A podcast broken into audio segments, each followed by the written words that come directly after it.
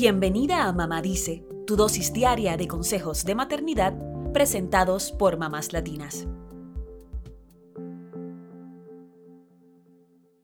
A pesar de que la depresión es una de las enfermedades mentales más comunes, sigue siendo difícil hablar de ella, sobre todo por todos los estigmas que la rodean.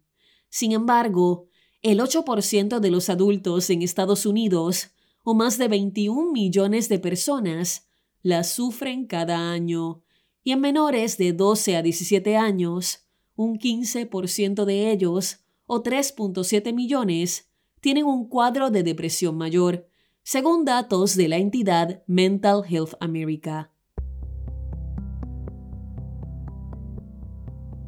Más allá de las estadísticas, ¿Cómo podemos acompañar a una persona que atraviesa por una depresión? Lo primordial es entender qué es la depresión y cuáles son sus síntomas, pues la incomprensión es lo que suele llenar de estigmas esta afección. La depresión clínica es una enfermedad grave que afecta física y mentalmente a una persona en su forma de sentir y de pensar puede tener diversos síntomas dependiendo de la persona. Mental Health America explica que muchos sienten deseos de alejarse de su familia, amigos, trabajo y escuela. Y también hay personas que sienten ansiedad, pérdida del sueño y de apetito, así como falta de interés o placer en realizar diferentes actividades. Además, Mayo Clinic explica algunos otros síntomas de depresión, por ejemplo, sentimientos de tristeza, ganas de llorar, vacío o desesperanza, arrebatos de enojo, irritabilidad o frustración, incluso por asuntos poco importantes, cansancio y falta de energía, por lo que incluso las tareas pequeñas requieren mucho esfuerzo. Problemas físicos sin causa aparente, como dolor de espalda o de cabeza. Sentimientos de inutilidad, culpa y fracaso, por situaciones de las que no eres responsable. Problemas para pensar, concentrarse, tomar decisiones y recordar cosas. Hablar frecuentemente de no querer vivir, pensamientos suicidas, intentos de suicidio o suicidio. La depresión no discrimina por género, edad, situación económica ni origen. Aunque la persona sienta que es imposible salir de esa sensación, es tratable y con un buen diagnóstico y tratamiento adecuado puede volver a ser vida normal. A veces, la depresión se confunde con la tristeza, pero esta última es un sentimiento que todos tenemos en algún momento de la vida de forma pasajera.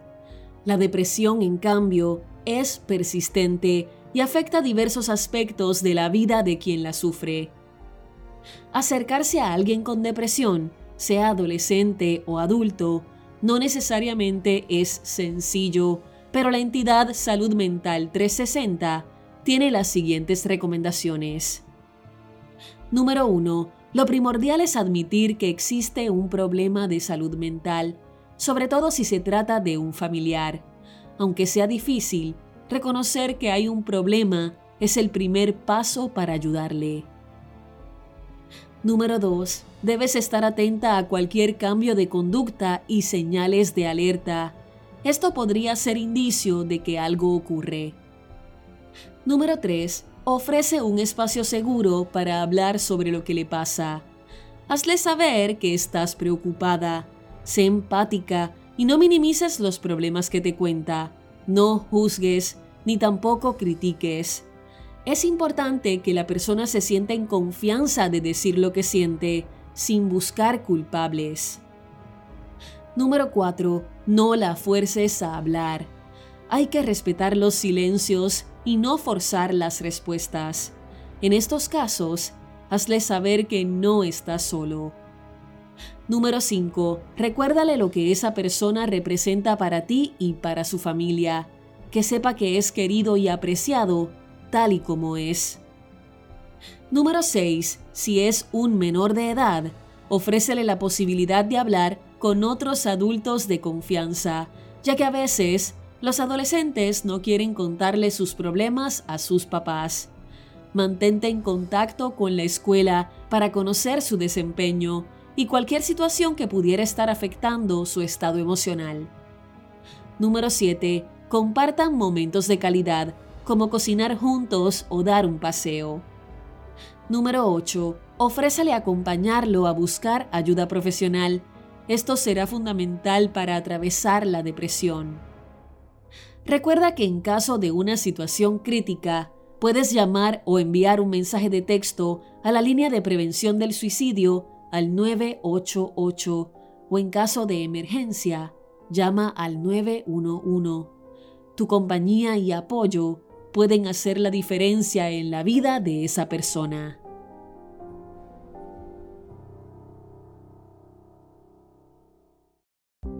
Eso es todo por hoy.